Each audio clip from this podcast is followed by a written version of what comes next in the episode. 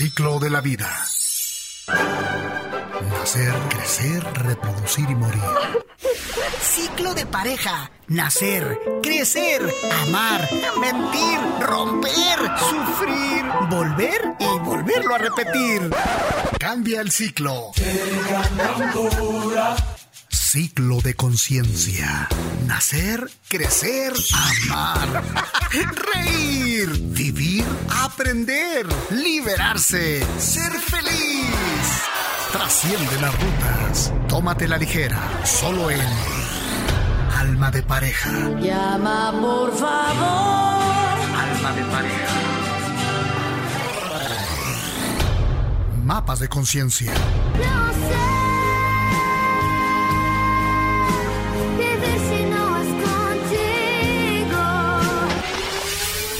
Sigue la ruta. ¡Comenzamos!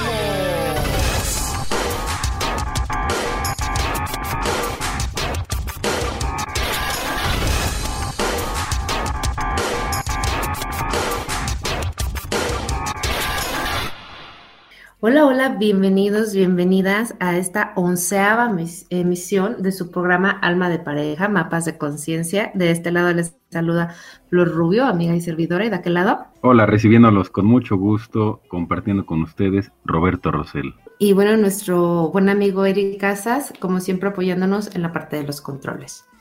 Pues bien, gracias por seguir con nosotros en este camino, en este mapa de conciencia. Recordando que en el programa anterior, pues estuvimos eh, compartiendo lo relativo al perdón, los tipos de perdón eh, y reconciliación, tomando en consideración como punto de partida, ojo, cuando aún hay amor, ¿sí? Esto fue de la misión pasada y bueno, el compromiso fue que en este programa pues vamos a abordar las diferentes posibilidades tras de enfrentar una infidelidad, pero ahora considerando cuando no es precisamente ya el amor lo que está uniendo ese vínculo.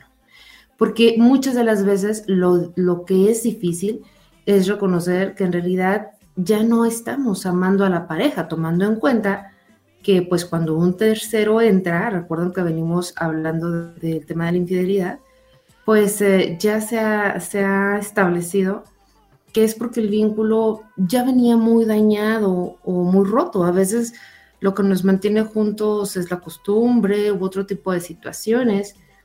Entonces, pues bueno, aquí es el momento de hacer este examen de conciencia y preguntarse dentro de los elementos de la pareja si aún hay amor de ambas partes y atreverse a decirlo.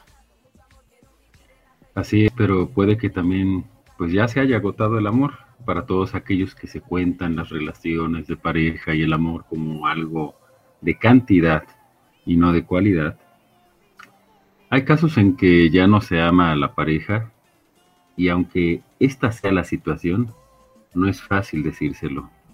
Razones hay varias. Por ejemplo, miedo de no poder reconocer frente al otro, miedo al, al rechazo o a que la otra persona vaya a hacer un drama y quiera chantajear para que no se le deje. Existen casos incluso en los cuales, aunque no exista ya deseo, pasión ni química, se considera que la pareja pues hace funcionar la vida, facilita y soluciona muchas cosas.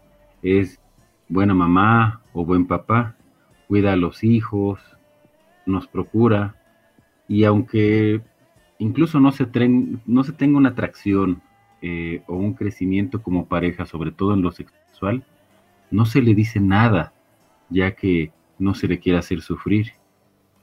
Esto está relacionado también con los casos en donde se desarrolla una zona de comodidad, donde la persona se autorrefuerza pensando, híjoles, aunque no amo a, a, mi pareja, debo y se merece que me quede junto a él o junto a ella, porque me da seguridad, porque me mantiene, brinda una estabilidad social.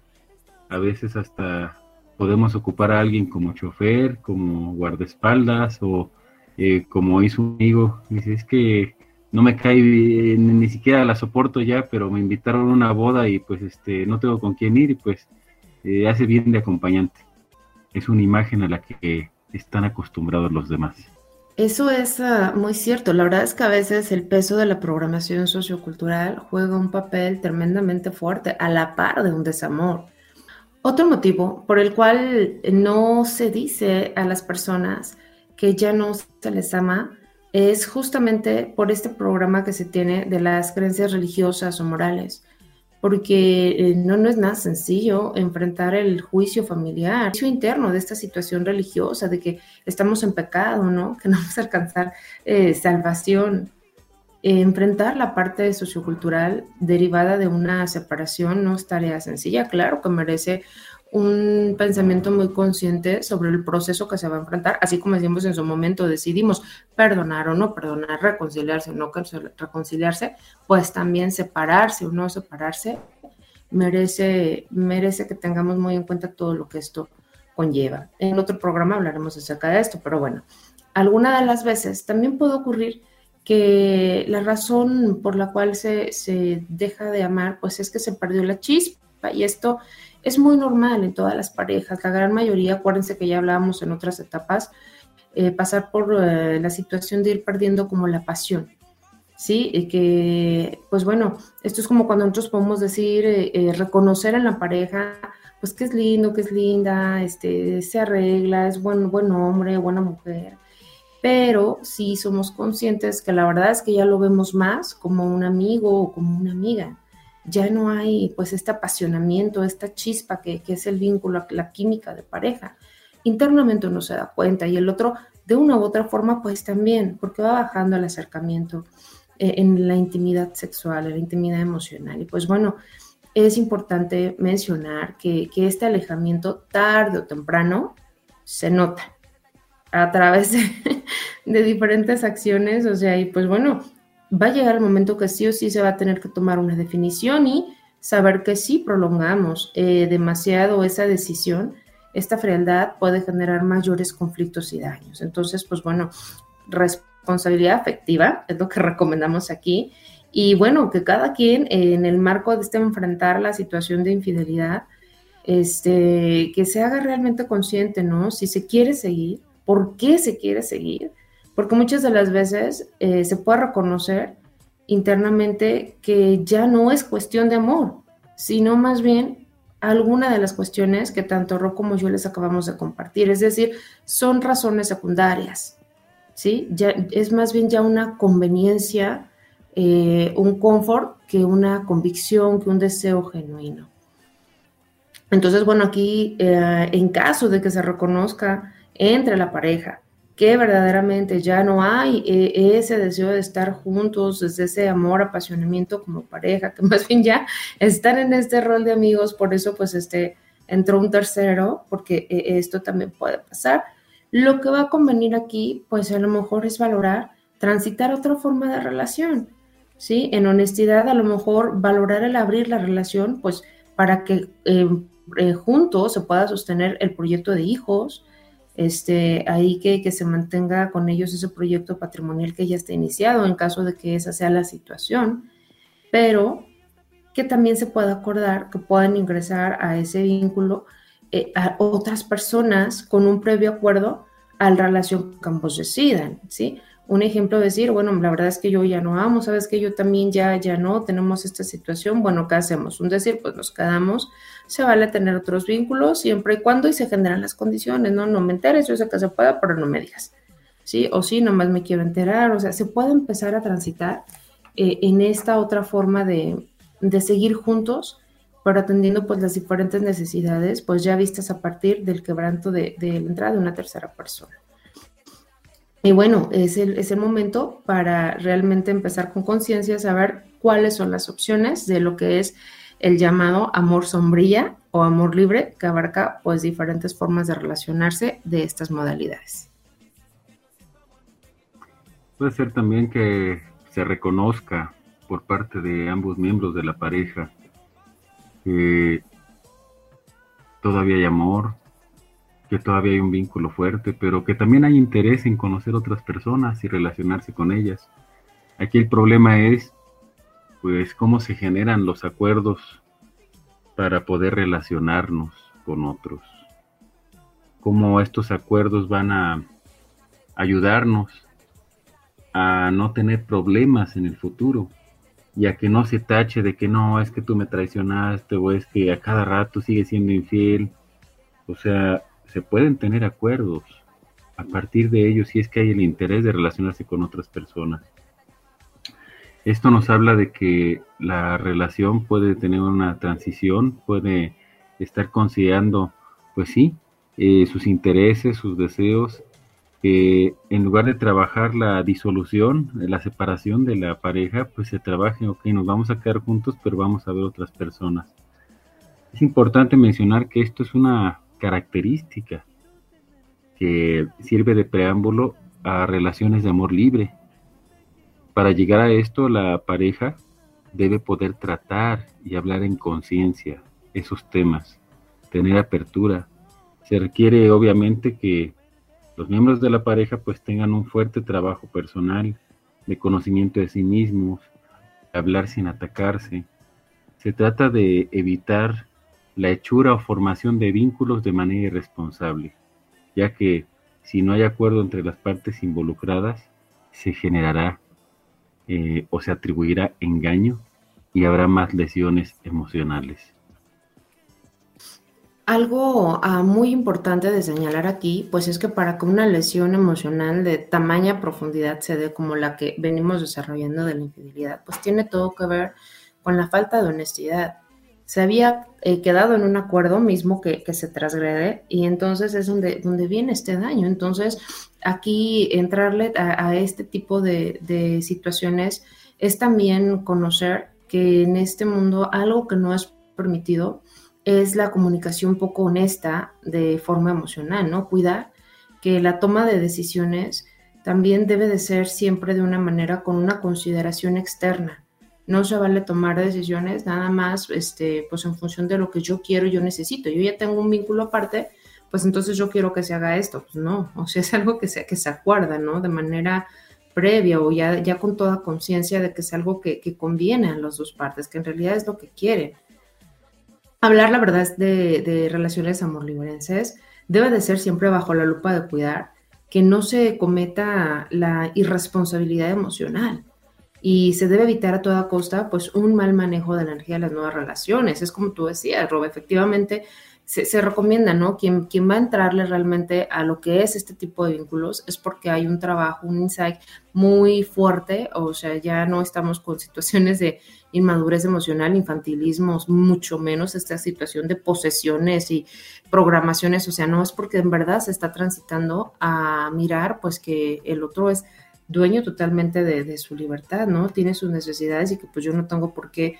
estar solventándoselas, eh, tener la obligación de solventárselas, ni ser la mejor o la mejor para ella y viceversa. Entonces, pues bueno, aquí eh, el tema podrá ser tratado cuando se tengan estas condiciones de madurez de conciencia, cuidando siempre los límites de la pareja. Si hay alguna de las partes que no, sabes que yo con eso la verdad es que casi que me empiezo a parecinar y no puedo, o sea, no se puede. Sí, se tiene que ser muy respetuoso de, no forzar para nada esta situación, porque de hacerse de esa manera, lo que ocurriría es que se comenzaría a caer en otra forma más de violencia. Hay aquí que precisar que en nuestra sociedad cualquier tipo de relación diferente a la estándar, que es eh, cerrada, la pareja monogámica, heterosexual, o sea, lo establecido es la monogamia cerrada. Entonces cualquier diferencia con eso, se va a considerar morboso, polémico, va a ser estigmatizado, etiquetado. Y ya que hablabas del amor libre, pues este es el nombre que se le da a todo un movimiento social. Y reconocido como movimiento social, es que las personas activas en este movimiento van a rechazar la estructura matrimonial tradicional o las formas de relación monogámica cerradas. se enfocan mucho en esta tradición de ah, me debo de casar para poder tener hijos, ¿no? O sea, la reproducción como objetivo principal. Las relaciones de amor libre también se conocen, como bien decías, como relaciones sombrilla. Y hay personas que relacionan esto del amor libre con el poliamor aquí hay que aclarar las cosas. En el poliamor, todas las personas involucradas están en común acuerdo. Además de que no se trata de tener relaciones esporádicas a cada rato, aquí y allá, sino que en el poliamor se tiene relaciones eh, duraderas con todos o todas las involucradas. Y aquí la diferencia entre poliamor y poligamia. La poligamia es cuando una persona tiene varios eh, esposos o varios, varias esposas o varios maridos. Eh, el término poliamor significa tener más de una relación íntima, simultánea, amorosa, y en lo sexual no necesariamente duradero, con pleno conocimiento y consentimiento de todas las personas involucradas. Mientras que en las relaciones de poligamia, eh, se puede considerar que toda relación de poligamia pues son poliamorosas, sí, no sucede viceversa. No todas las relaciones poliamorosas este, son polígamas. Entonces, eh, ¿podría existir una relación poliamorosa entre solo dos personas? Sí. Otra forma de relación es lo que se llama polifidelidad, que es cuando se tiene más de una relación sexual, eh, dicho en definición festiva, de manera simultánea, pero sin la apertura de incluir más. Y esto es importante de decir que es común en algunas estructuras religiosas, por ejemplo, en el mormonismo, en el judaísmo, en, se observan algunas tribus de África, y en Asia existía esto de la región del Tíbet antes del budismo, este tipo de eh, sexualidad festiva donde se podía incluir a otros. Pero llegó el budismo y pues actualmente ya no se practica. Aquí algo que me gustaría mm, complementar, pues bueno, sí, sí es que em, ahora sí que la vida, los tiempos actuales nos van llevando, ¿no? Las condiciones que se van viviendo, la verdad, a pues a las estructuras que ya no nos están siendo funcionales, por más que se nos haya dicho, y sí, pues cuestionar esto que, se decía, ¿no? Que, que esta ola de, de movimientos social eh, están en contra de la estructura matrimonial, eh, pero también de estas formas de, que nada más están enfocadas a reproducirse. Es como lo dice el, el, intro de nuestro programa, ¿no? Nacer, crecer, reproducirse y morir. No, aquí van más allá del sentido biológico eh, por el cual eh, estamos con otra persona. Tiene que ver con un sentido más de evolución, ¿no? De conocerse a través del otro, de ver qué, qué, me refleja este espejo que yo tengo que trabajar de mí mismo con mis rasgos. Entonces, bueno, importante ver que esta mirada eh, no tiene que ver con una situación propiamente de libertinaje, sino pues de no, de no estar de manera cerrada para una situación biológica tradicional de, de reproducción. Y pues bueno, aquí este, el tema eh, eh, vamos a seguir ampliando. Hay algunas otras precisiones importantes que realizar. Eh, complementaría también que uh, cuando estamos hablando de las relaciones um, de amor libre, hay algunas que, que, tienen el tipo jerárquico y no jerárquico, ¿sí? ¿Esto qué quiere decir? Pues bueno, que uh, por ejemplo con una pareja se sabe que es con la que se va a construir hogar, hijos, y es como quien dice, uh, con quien se va a hacer este proyecto, ¿no? Y se tienen otras donde no se va a hacer este proyecto, que son igualmente importantes, pero que sí hay una diferencia. Sí, digamos que hay como que la principal, la social y así, cultural, y pero al interior se sabe que también hay otras, aunque no, no se va a desarrollar este proyecto. Pero bueno, todo un mundo de cosas que, que, ir conociendo, este, paciencia, por ahí quien nos esté escuchando, sé que a veces escuchar este tipo de movimientos que existen, que están, nos genera una indigestión cuando es la primera vez que estamos frente a todo esto que ya tiene nombre, que tiene formas de funcional, pero bueno, si no es la opción, como quiera, a manera de, de un, uh, ¿qué será? Aumento cultural, ¿sí? Por cultura general, pues bueno, seguimos aquí aprendiendo. Entonces nos vamos de momento a un corte musical. Y pues bueno, hablando ya de las relaciones libres, el pie para ello, vamos a escuchar con atención este tema de Mi Mala, que eh, interpreta Mao y Ricky, Carol G, Becky G, Leslie Gress y Leil. En breve volvemos. Esto se pone bueno, alma de pareja. Ya regresamos. Bien, ya estamos de regreso. Gracias por continuar con nosotros. Espero que por ahí la nota les esté saliendo muy organizada. Es tiempo de ampliar eh, una nueva forma para relacionarse dentro de lo que son las relaciones libres. Y pues bueno, yo les quiero platicar un poquito de una relación que se le denomina anarquía relacional. Y bueno, esta forma de relacionarse lo que implica es, es, como para quien su forma de mirar las relaciones va mucho más allá que el matrimonio y que además también de alguna forma pues se rechaza la estructura típicamente utilizada en poliamor, ¿sí? O sea, aquí no es ni una ni la otra. Eh, quienes eh, abordan este tipo de relaciones básicamente es como, como estar en un experimento consciente, constante, de acuerdo mutuo, pues para quitarse todo tipo de etiquetas y ver el funcionamiento sin que se tengan que sujetar acá, pues bueno, si estamos dentro de esto, entonces se vale esto, esto sí y esto no.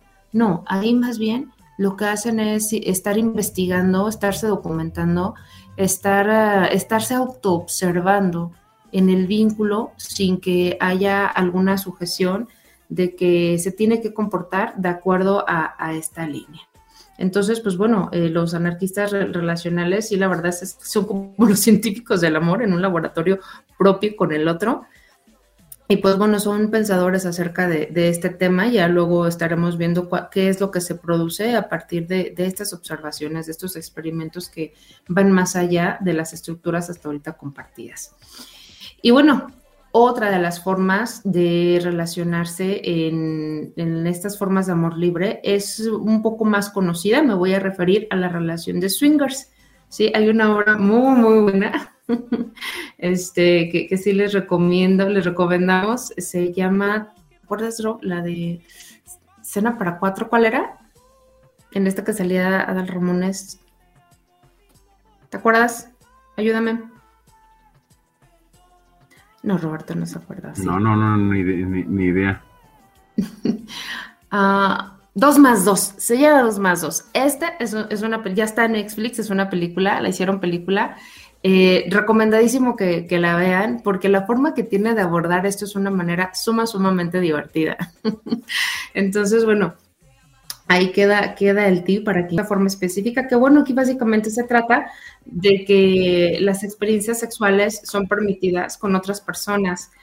Eh, en una monogamia abierta, ¿sí? Aquí lo que se incluye en la pareja son las prácticas sexuales, por ejemplo, intercambios, tríos, etcétera, pero el único lineamiento aquí este, son dos. Es, no se vale tener prácticas por separado, o sea, si lo hacemos, lo hacemos juntos, tú con tu otro, yo, este, yo con mi otro, tú con tu otra, juntos, y no se vale involucrarse de manera emocional con nadie. Entonces, esas serían las dos salvedades que entran en, en la relación de swingers. Y pues bueno, continuamos avanzando. Eh, ya, fíjense, espero que tengan por ahí bien la nota. Ya hablamos de swingers, ya hablamos de anarquía relacional, ya hablamos de poliamor, ya hablamos de amor libre, pero para que todo esto tenga una manera funcional, que no termine en, lastimar a nadie, sí se habla de que hay reglas para entrarle a este tipo de situaciones, reglas o pilares. ¿Cuáles son esas reglas o pilares? Bueno, dentro de la comunidad que practica el amor libre, se habla de pilares que sostienen estas formas de relación. Uno de ellos es el que trata del respeto a la individualidad y la libertad de las personas dentro de la relación. Y respeto para decidir y actuar como, como les place, pero siempre y cuando se tenga una libertad erótico, sexual y romántica, con el entendimiento de que esto es un acuerdo entre todas las partes de la relación. A este pilar se le llama agencia. Y esta agencia no es permiso, es la libertad de reconocer al otro. Es decir, respeto al otro en su libertad, así como voy a respetar mi libertad propia. Agencia. Qué padre, ¿no? Reconocer la libertad del otro. No es que yo le dé permiso porque pues no me pertenece, no soy su papá ni su mamá. Es saber que su libertad es suya. Fíjate que en, psicología social y en los trabajos de Pierre Bourdieu, eh, esto se le llama agentividad. Para quien eh, lo veo desde el campo de la sociología, desde la psicología, se le llama agentividad, es decir, de qué manera te haces consciente de tus acciones. Esto es, soy agente, es agentividad, asumo mi agentividad. Mm, yo creo que aquí es algo bien importante, ¿no? Eh, alguna vez yo me imaginaba, por ahí leía y sí, sí, me, me, fui en el tren de la imaginación, que si nos dijeran de entrada, oye, este tipo, esta tipa es súper guapo, que tiene todas las cualidades, que te hace vibrar y todo, viene contigo y te dice, oye, ¿quieres pasar una vida conmigo, este, encadenados, donde vas a perder toda clase de libertades porque vas a tener que estar sujeto a mis necesidades? O sea, cambia la perspectiva, ¿no? Ya cuando te agregan el elemento de pérdida de libertad, de encadenamiento, de sacrificio, como que ¡ah! si nos dijeran eso desde el inicio, igual y le pensaríamos.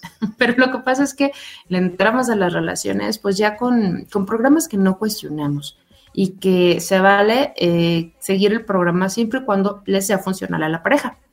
¿Sí? Y esto súper, súper importante, de verdad, cada pareja es una institución aparte con su chaleco a la medida y jamás deberemos estar en esta posición de juzgar a, ninguna pareja, porque cada pareja es un sistema aparte. Y pues bueno, les comparto yo eh, otro de los pilares para entrarle a este tipo de relaciones. Y el otro de los pilares se llama compersión. ¿sí? La compersión eh, trata que dentro de las relaciones de amor libre, pues bueno, eh, se deben de llegar a, reconocer que la toma de acuerdos se vuelve algo más complejo, porque imagínate, si entre dos es difícil ponerse de acuerdo, pues ahora cuando van a entrar tres o cuatro al vínculo, o sea, sí, hay, hay que saber que pues va a involucrar más desgaste, más inversión de todo tipo de recursos, ¿no? Energéticos, de tiempo, de recursos, y pues bueno, que aquí eh, los, los acuerdos tienen que ser eh, con un sí que se sienta que realmente eso es lo que quiero, no, no, no forzado y que los acuerdos se tienen que estar como actualizando de manera constante. Eh, renegociándose en caso de que, oye, pues yo pensé que esto sí, pero sabes que ya estoy viendo que no, no me está latiendo tanto esta situación, como que sí está calando, entonces vamos a renegociar. Y tiene que haber esa apertura, ¿no? De este movimiento constante, de que no se trata de que haces el primer acuerdo y ahí se queda, no, sino que sí se tiene que estar en atención a cómo se va sintiendo todas las personas que forman parte de, ese vínculo. Este, entonces, pues realmente es, la conversión tiene que ver con que se tenga la voluntad, la convicción y la conciencia de todas las partes involucradas en que sí es lo que quieren que suceda, eso que, están acordando que suceda. Pero muchas veces, sí. Adelante. Sí, pero muchas veces este, aún así existe, existe duda, ¿no? De cuándo dar la oportunidad, cuándo eh, tengo que darme a mí o dar la oportunidad al otro para, para abrir o no la relación, pues lo peor que puede pasar es que me regreso, ¿no? O sea, si ya se tiene la espinita, si es un acuerdo de verdad consciente, pensado, pues igual y me calo. Y ya en el transcurso, ya digo, no, ¿sabes qué? Ahí es a lo que me refiero, ¿no? Aguántame tantito. Este, no, si estás sintiendo lindo, déjame, vamos platicándolo otra vez. O sea, finalmente e, es un intentar y se vale, se vale estar este, volviendo sobre los pasos cuando se identifica que, que no es algo que eh, dentro de lo esperado, ¿no? Y, por eso entra el otro pilar, que es justamente la honestidad, ¿sí? Y aquí quiero ser muy clara en que la honestidad, el nivel y la profundidad de honestidad que se maneja en esta clase de relaciones, pues yo le diría casi un nivel Dios, ¿verdad? Es un nivel muy alto porque pues de repente en las relaciones monogámicas no pasa nada, ¿no? Te metes debajo de la cama, te metes al ropero, etcétera. Hay muchas cosas como que obvias, eh, no hay tanta necesidad de, ser como tan, tan honestos todo el tiempo, porque solo son dos, pero cuando hay más, híjole, sí se tiene que estar en conciencia de que se necesita aprender a decir verdades que duelan en la forma más amorosa posible. ¿A qué me refiero? De repente puede ser que, te pregunten, ¿no? Oye, este, y pues con esta persona, eh, ¿cómo es para ti, eh, no sé, este, el besarse, ¿no? Y de repente que tú puedas tenerlos, ¿no? Pues sabes que es así y así, o sea, que tú puedas realmente decir eh, con honestidad lo que es, sí, sí me la paso más, más padre con él o con ella en este sentido, o sea, sí, tengo esta afinidad.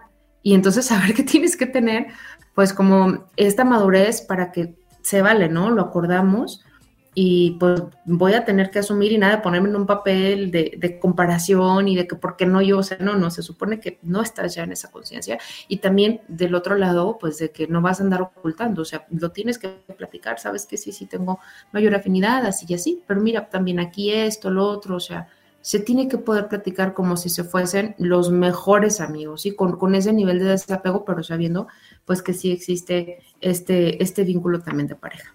Ese es uno de los grandes retos, una honestidad profunda, que es otro de los pilares para las relaciones de amor libre. Eh, a mí no me queda claro qué es este platicar de repente con, con apego o desapego, porque son conceptos que solo ciertas personas manejan. Y creo que se puede tener una muy buena conversación con alguien con quien tengamos apego, como con miembros de la familia, y también con alguien con quien tengamos el llamado desapego. E, el apego o el desapego no debe ser una condición para facilitarnos o no la comunicación. Pero bueno, yo creo que eh, sería pertinente dar algunos tips que pudieran ayudar a tomar eh, pues, decisiones sobre esta transición, sobre una transformación en la manera en la que me relaciono. El primer tip creo que es cuando nos damos cuenta que existe una conciencia, ya sea en ti mismo o en el otro, de cambiar algo, porque han existido daños, porque eh, la infidelidad provocó eh, ese daño, la conducta infiel provocó ese daño, entonces se necesita cambiar. Y esto puede ser como muy básico decir, pues sí, tenemos que cambiar y el que tiene que cambiar eres tú porque tú eres quien fuiste infiel. Pero esta misma estructura puede aplicarse a Oye, pero aquí nada más haría que hacer el reencuadre. ¿sí? Estos tips son para cuando lo que acabamos de decir no, no, nos, no es parte de nuestro programa y cuando más bien queremos valorar si dar o no otra oportunidad. ¿Sale? Entonces, los tips que ahorita estamos compartiendo van enfocados en ese sentido. Anóteles, ¿sí? Cómo saber este, cuándo dar o no otra oportunidad. Esos son los tips que, que ahorita Roberto nos está compartiendo. Adelante.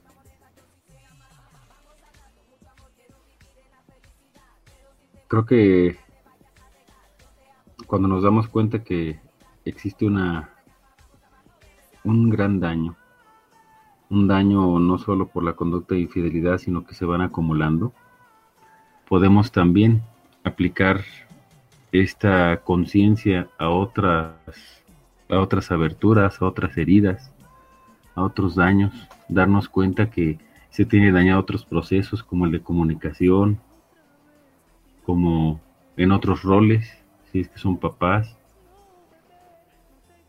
Aparte del reconocimiento de esto, también reconocer al otro.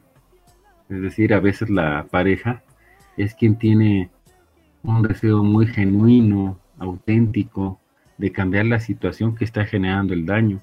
Y si yo estoy en negación, si yo estoy acostumbrado por la herida que tengo a no verlo, a invalidar, a minimizar o a que las propuestas o los diálogos en conciencia del otro no me llegan porque simplemente estoy cerrado, pues ahí ya tengo que hacer también un trabajo. Es un buen paso reconocer que el otro tiene un deseo genuino y auténtico por cambiar la situación. Un tercer tip sería cuando nos damos cuenta que el otro miembro de la pareja está dispuesto a hacer cosas, a tomar cursos, a tomar terapia, a adquirir nuevos conocimientos, a aprender, a tener nuevas herramientas que le ayuden a generar un cambio. Es decir, ya se dio cuenta que no puede por sí solo o por sí sola. Y esto es muy importante. Cuando el problema ya nos rebasa y ya, y ya nos dimos cuenta que no podemos por nosotros mismos. Entonces, bueno, vayan ahí anotándole, ¿sale? Eh, acuérdense, la pregunta ahorita en las intervenciones, bueno, ¿cuándo dar otra oportunidad? Rob nos compartió tres, ¿sí? La primera, cuando detectamos que existe en nuestra pareja eh, un- una conciencia de necesidad de cambiar. Necesita dejar de tomar, necesito dejar de ser violento, necesito dejar de ser infiel, dejar de comunicarme de esta forma, dependiendo del programa, el problema que se trate. Segundo, deseo genuino. Una cosa es que, que tomes conciencia de que necesitas cambiar y otra es que en verdad tú quieras cambiar. Hay una diferencia entre darme cuenta que esto daña, bueno, sí, no debería tomar, pero la verdad es que no quiero dejar de tomar. ¿Sí? En cada uno de los temas. Entonces, el segundo es el deseo genuino, el tercero es eh, gestionar el conocimiento de una ayuda externa, un apoyo externo, ¿sí? Porque normalmente eh, en las parejas ya se intentó de, mil veces, de, mil formas solucionar una situación y ya se vio que no se puede. Uno y otro solamente están dando vueltas donde mismo. Entonces, sí es decir, ¿sabes qué? Me interesa dejar de ser infiel, me interesa dejar de tratarte de esta manera, dejar de tomar, dejar, etcétera. Entonces voy a ir a terapia, voy a ir a este curso, o sea, que sí se note que, que está gestionando no solamente de lo mismo de siempre, que es lo de adentro. Y el cuarto tipo pues, es la paciencia, ¿sí? Paciencia de- en ambas direcciones, porque eh, muchas de las veces eh, que- queremos, eh, estamos en conciencia de un cambio, voy a terapia, voy al libro y ya quiero que al siguiente día esté, esté la solución y esté corregido. Y no, claro que no, los curitas no curan heridas, y menos cuando son profundas, o sea, el, proceso de recuperación es eso, un proceso, es decir, tiene varios pasos, lleva su tiempo, y así como cuando nos ponemos la meta de que "Ay, voy a bajar de peso, pues sí, va, de aquí a que vas con el nutriólogo, el ejercicio, pues es paso a pasito, y habrá veces que rompamos la dieta o que tengamos estas caídas, estos resbalones de, de romper los acuerdos, de de volver sobre algunas conductas que, que dañen, pero que bueno, se sepa que va, se va dentro de un camino, este, que se va a valer eh, de alguna manera, pues de vez en cuando flaquear, pero que parte del proceso también es esta comprensión de la pareja, de, de decir, usted, pues, sé que no, que no es de la noche a la, a la mañana, y pues aquí estamos, ¿no? Para, para apoyarnos en el cambio que se quiere realizar en beneficio de los dos. Y finalmente, el último tip que se tiene que tener claro cuál es la motivación para seguir adelante, ¿sí? Para hacer esos cambios que está ofreciendo la pareja.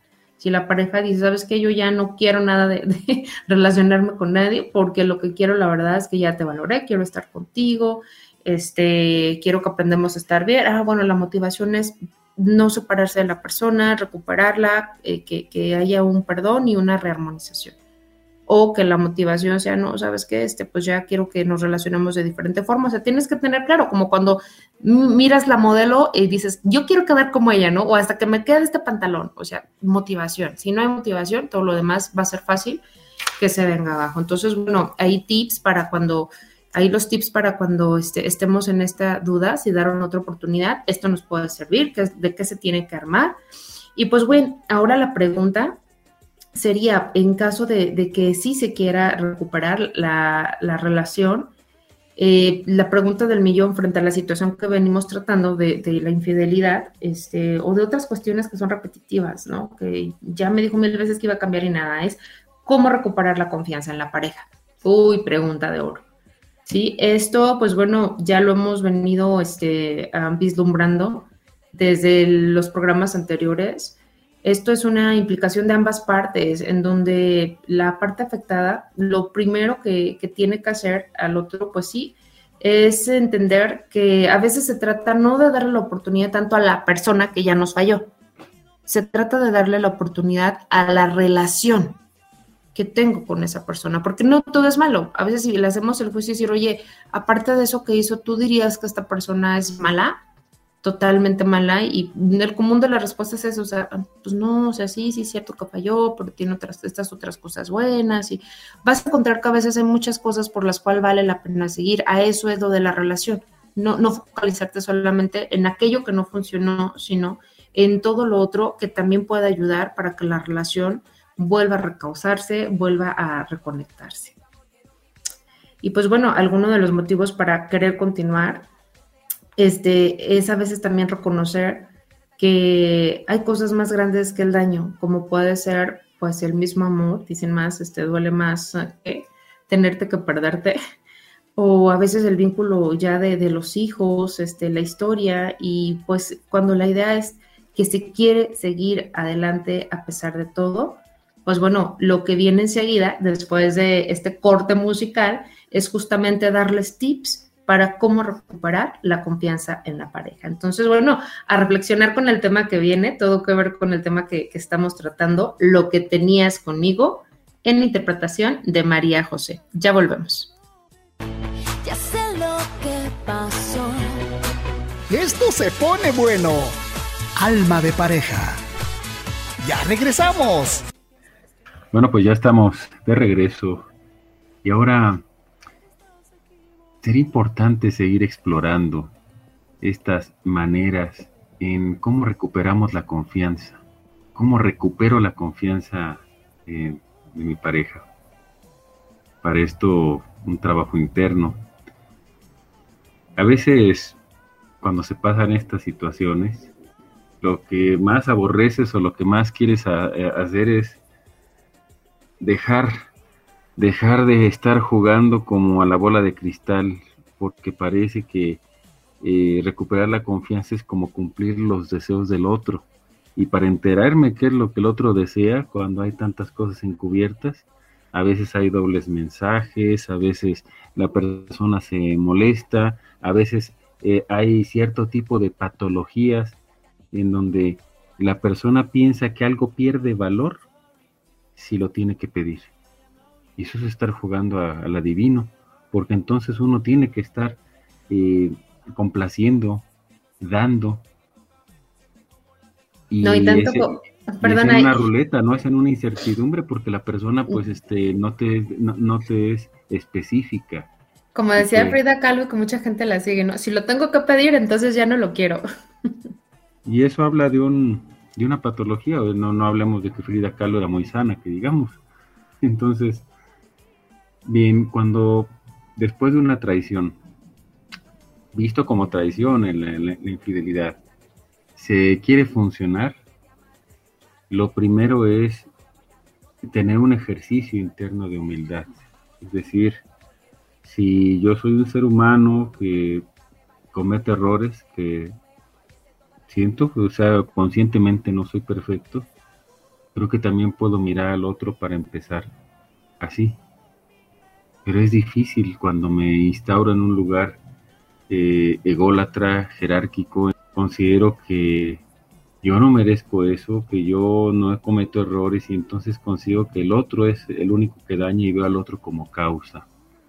De aquí creo que podemos dar el beneficio de la duda. Quizás el otro, como lo decíamos hace rato, podría intentarlo o está convencido de que dañó y quiere cambiar. ¿Cómo recupero la confianza? ¿Qué tiene que hacer cada quien? Creo que si seguimos cayendo en reproches, vamos a seguir desgastando la relación, vamos a hartarnos y hartar al otro, se desgastan, se aniquilan eh, los esfuerzos que una u otra parte puedan hacer. Esto no es ponerse en una posición de simplemente dar el avión y decir, sí, este, eh, te creo, vamos a confiar en el uno y en el otro. Tengo, tengo un amigo muy cercano, eh, profesor de muchos años en la UNAM, y él dice que las verdaderas relaciones no se construyen con el concepto de confianza, porque la palabra confianza viene del mismo, de la misma etimología que tener fe. Entonces, si el construir una relación de amor es cuestión de fe, él dice, yo prefiero construir una relación de amor en la conciencia. Y esto va a choquear a varios, ¿no? Sobre todo porque ahorita estamos diciendo cuáles serían pasos o tips para construir, para regresar eh, confianza. Primero, reconocerse uno mismo como un ser humano perfectible, un ser humano que comete errores. Permitirte reconocer eso, permitirte fallar. Eh, hacer un puente hacia la otra persona en humildad. Eh, no colocarse en un lugar en donde el otro ahora tenga que demostrarme que está trabajando constantemente para tener mi confianza, porque entonces ahí voy a establecer un lugar jerárquico donde le voy a decir, ¿cumples o no cumples? Ah, pues es que no está siendo suficiente, todavía no ganas mi confianza.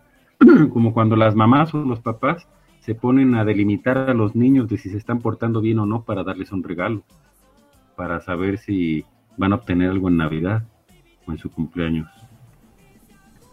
Sabemos que hubo una herida, sí, que se cometió un grave error y no por ello la persona se debe juzgar como una mala persona. De repente caemos en una tendencia de visión absoluta de las cosas. Y aquí, si es que queremos trabajar en ese concepto de confianza, empezar a contribuir sabiendo que si estamos aquí en la relación aún, pues es trabajo en equipo, estamos en la misma balsa.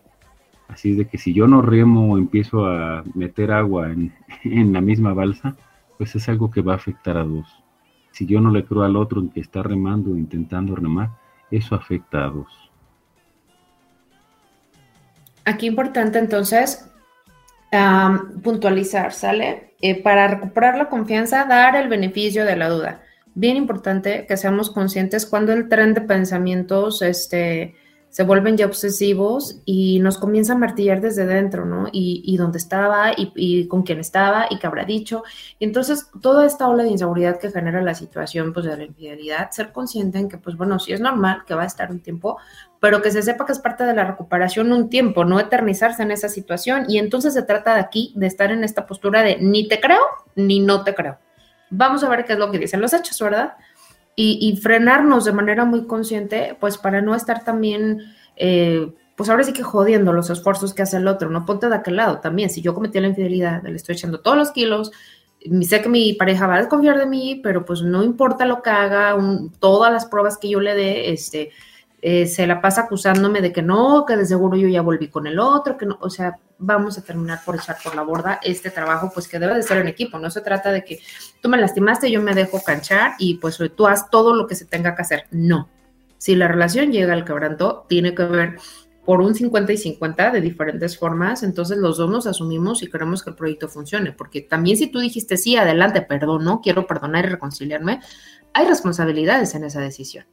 ¿Sí? No se trata de que, a ver qué haces, a ver cuándo me contentas, no, yo también tengo que poner de mi parte para ayudar a construir esa confianza, eh, como lo que habíamos comentado la vez pasada, ¿no?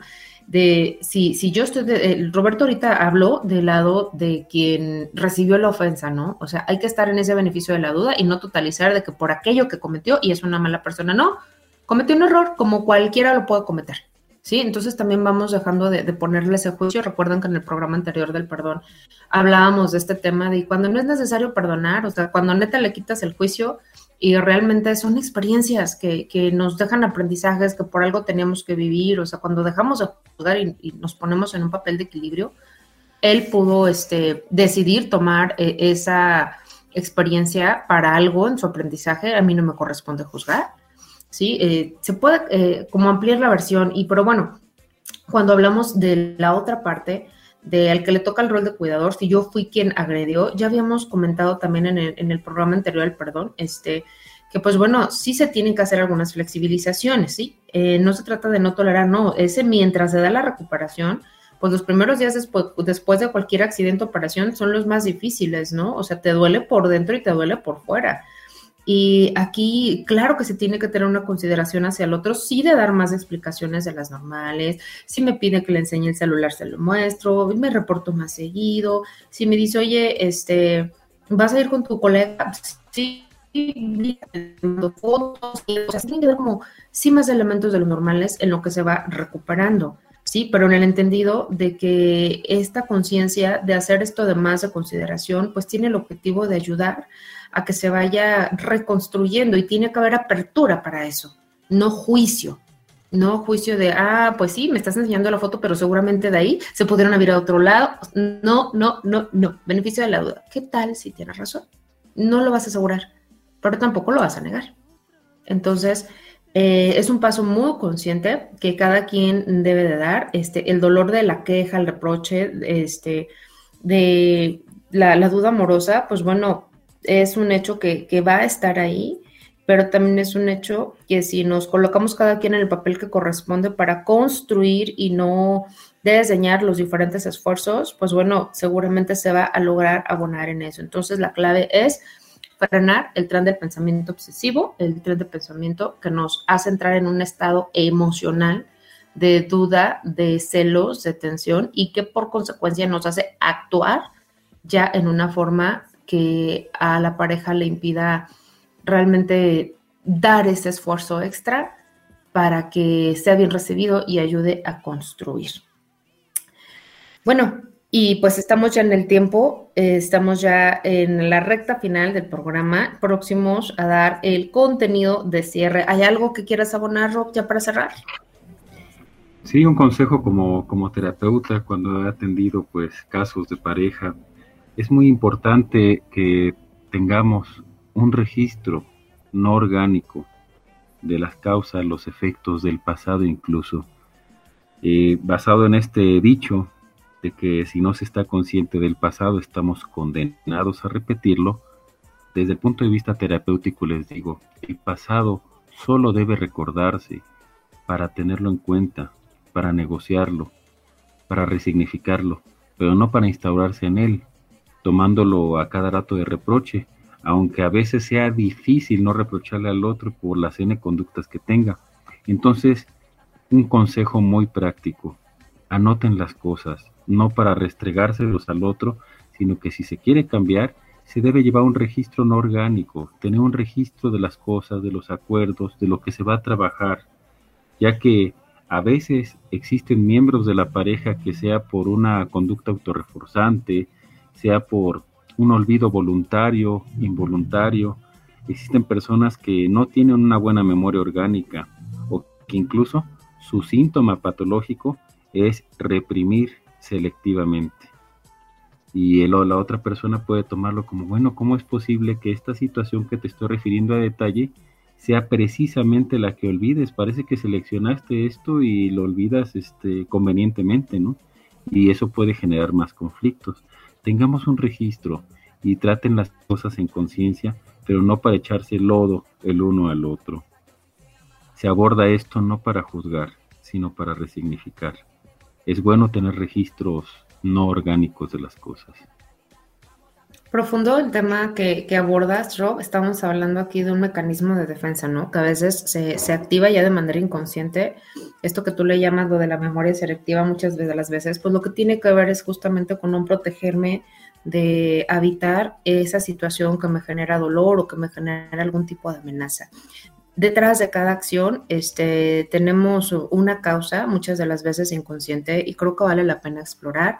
En cada uno de los temas que les vamos compartiendo hay mucho, mucho más que se puede hablar, pero bueno, ya lo iremos también realizando con base en las peticiones que nos vayan realizando. Comentarles que el siguiente programa que vamos a abordar, pues vamos a hablar de uno de los temas fundamentales. ¿Se acuerdan de la teoría triangular del amor? Que hablábamos de, que pues es importante la intimidad y la pasión y así, pues bueno, ahora nos vamos a estacionar justamente en el tema de la pasión en la siguiente emisión. Partiendo de que, pues bueno, la sexualidad es uno de los factores claves para asegurar el buen funcionamiento de la pareja.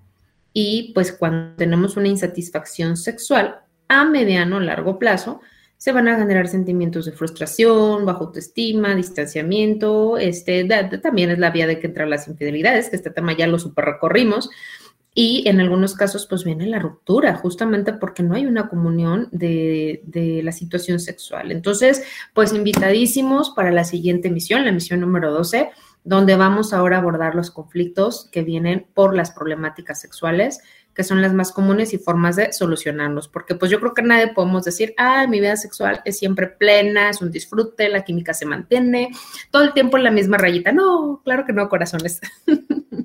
es, es mm, de todas las etapas eh, de, las relaciones, la situación de sexual sí tiene un pico muy padre, pero también este, llega el momento en que sí o sí esto comienza a disminuir y no nos enseñan a hablar de eso nos enseñan a sobrevivir a eso, a disimular eso, a, no hablarlo y la verdad es que a veces no somos conscientes de hasta dónde nos lleva este no enfrentar en conciencia y con todas sus letras lo que se está viviendo en estos terrenos íntimos. Entonces, se sigue poniendo bueno, súper invitados. Mil gracias a Heriberto por habernos acompañado en los controles, a todos y cada uno de ustedes recordarles, pónganse en contacto con nosotros, visiten nuestra página, nos interesa su opinión, la crítica constructiva y dónde nos pueden localizar, Rob. Nuestra página oficial en Facebook, Alma de Pareja, ahí estaremos compartiendo semana a semana información adicional promociones, videos complementarios, así que no olviden dar like. También decirles que esto es una transmisión en vivo por radioméxico.mx y pueden escuchar todos y cada uno de nuestros programas en Spotify. Búscanos como Alma de Pareja.